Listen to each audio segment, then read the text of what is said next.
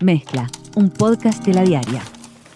Hola, soy Leo Lagos, editor de Ciencia de la Diaria, y esta es una nueva edición de Mezcla en Cuarentena. Como ya saben, tenemos funcionando un WhatsApp, el 092 555 533 para que nos envíen audios con interrogantes o dudas que tengan.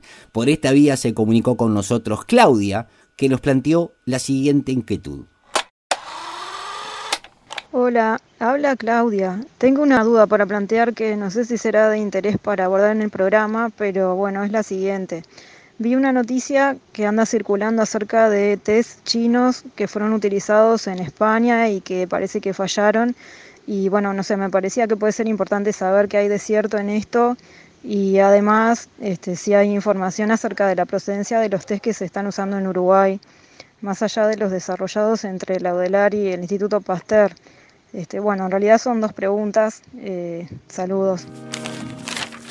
Bueno, efectivamente está circulando la noticia en varios medios, algunos muy confiables como por ejemplo El País de Madrid, que informaban que el gobierno había comprado una partida de test rápidos para COVID-19. Son test que se hacen mucho más rápidos que los que amplifican parte del genoma del virus, lo que se conocen como los test de PCR. Y la intención de la compra de estos test rápidos era tratar de hacer pruebas a mayor cantidad de españoles para tener una real dimensión del contagio. ¿Qué pasó? Bueno, algunos de esos test tenían una sensibilidad cercana al 30%, cuando para ser aprobados para tener una confiabilidad asegurada, tendrían que tener una sensibilidad superior al 80%. Eso es lo que trascendió. Estos test habían sido comprados por España a algunas empresas chinas y en las noticias se decía que eh, evidentemente es imposible controlar la gran cantidad de tests que se están exportando desde laboratorios chinos al resto del mundo, a pesar de que hay una especie de lista con laboratorios que están probados por haber cumplido con todos los protocolos. ¿Cuál es la situación en Uruguay? Estamos utilizando estos test chinos que serían poco fiables. Recuerden, China tiene la capacidad de fabricar lo que sea. Podemos comprar un auto chino de la gama más económica, con una mecánica que cumple lo mínimo imprescindible para que el auto ande, o podemos comprar un auto de alta gama que tenga todas las prestaciones como cualquier marca europea o americana que se les ocurra. Lo mismo debe suceder con la fabricación de tests. ¿Qué está pasando en nuestro país? Bueno, nos comunicamos con la Organización Panamericana de la Salud, que fueron los que facilitaron a nuestro país los primeros test que está realizando el Ministerio de Salud Pública y que son los que se siguen utilizando hasta el día de hoy en el laboratorio, reitero, del Ministerio de Salud Pública. ¿Qué nos decían desde la Organización Panamericana de la Salud?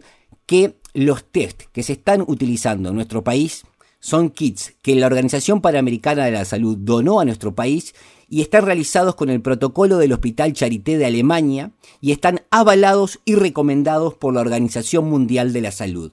O sea, los test que estamos realizando hoy, al menos en los laboratorios del Ministerio de Salud Pública, no han sido comprados a China. Ojo, si hubieran sido comprados a China no quiere decir que sean de los truchos, podrían ser de los buenos también. Pero esa posibilidad ni siquiera está en nuestro horizonte porque los que se continúan utilizando en nuestro país, al menos en el Ministerio de Salud Pública, son estos donados por la Organización Panamericana de la Salud que cumplen con los protocolos del Hospital Carité de Alemania.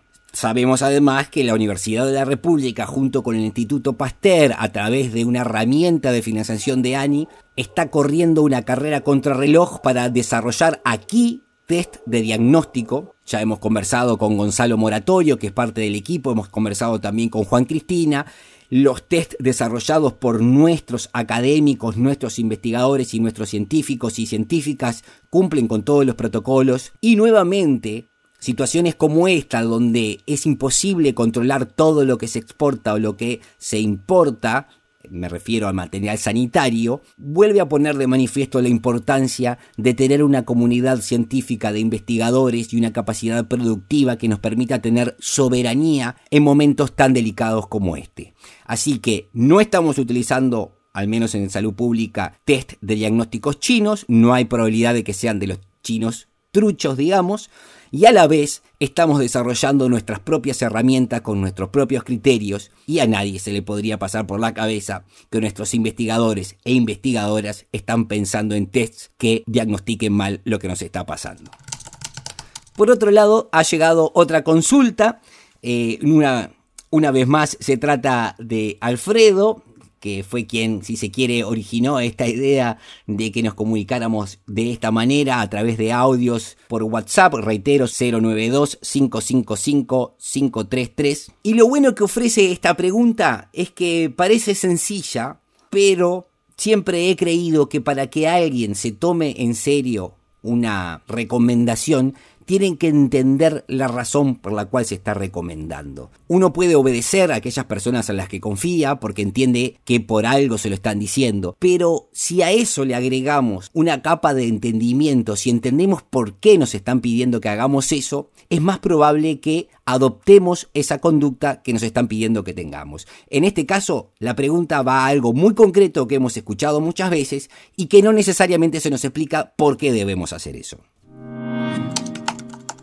Che, Leo, ¿qué pasa con el virus cuando te lavas las manos? ¿Se muere? ¿Se va por la cañería?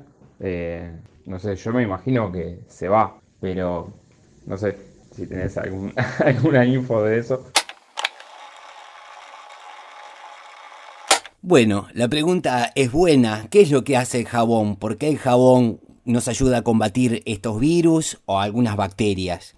Porque las moléculas de jabón tienen una parte que es hidrofílica, o sea que eh, le gusta adherirse a las moléculas de agua, y otra que es hidrofóbica, o sea que le sale disparando al agua y que le gusta adherirse a los aceites y las grasas. Cuando la molécula del jabón entra en contacto con por ejemplo un virus o también podría ser con una bacteria, lo que sucede es que el virus, en este caso el coronavirus, está envuelto por una membrana que contiene lípidos, una membrana de grasas, si se quiere, que además tiene unas proteínas que son importantes, pero no vienen al caso ahora. ¿Qué es lo que pasa? Las moléculas hidrofóbicas, las que le escapan al agua, pero que tienen tendencia a adherirse al aceite y a las grasas, penetran en la membrana del virus, porque justamente tiene esas grasas en su membrana, esos lípidos, y destruyen la membrana del coronavirus. Por eso es que utilizamos jabón desengrasante para lavar los platos, porque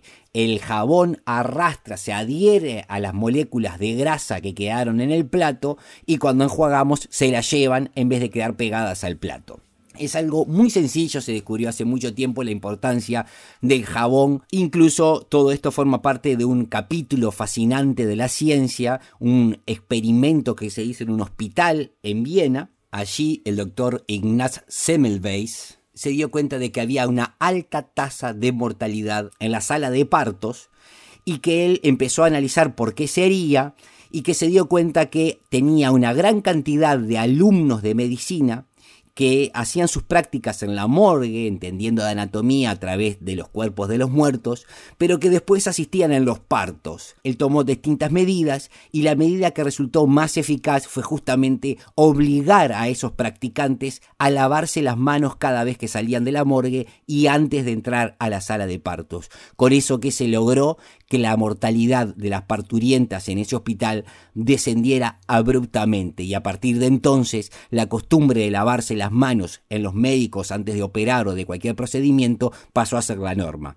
Bueno, no fue tan inmediato y bastante mal la pasó este investigador que sufrió el descrédito de sus colegas que no compartían sus puntos de vista y que también forman parte de la historia negra de la ciencia, donde no siempre prima la razón, Así que es eso, cuando nos invitan a lavarnos las manos por más de 20 segundos, lo que están haciendo es invitarnos a romper la membrana que tiene lípidos del coronavirus de manera de destruir al virus y que ese virus ya no tenga posibilidad de enfermarnos. ¿Qué pasa? ningún jabón va a destruir el 100% de los virus. Pero ahí entra a jugar un concepto que se llama la carga viral. La exposición a un solo virus probablemente no nos cause una enfermedad. Se necesita cierto número y eso dependerá de cada virus o de cada bacteria, si es una bacteria que provoca enfermedad, y de su factor de virulencia. Al lavarnos las manos no destruimos la totalidad de los virus, pero sí los diezmamos bastante. Y ese número reducido de virus que queda en las manos reduce la carga viral de las manos y por eso nos protege para no contraer el coronavirus 19. Así que a lavarse las manos, porque lo recomiendan, y ahora espero haberlos ayudado a entender por qué está bueno lavarse las manos, así que tenemos una doble razón para hacerlo. Por más información sobre el coronavirus, los esperamos en ladiaria.com.uy.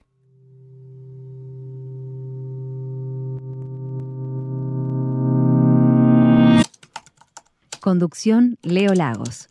Participación Amanda Muñoz. Edición Joaquín Fernández. Sumate a nuestra comunidad.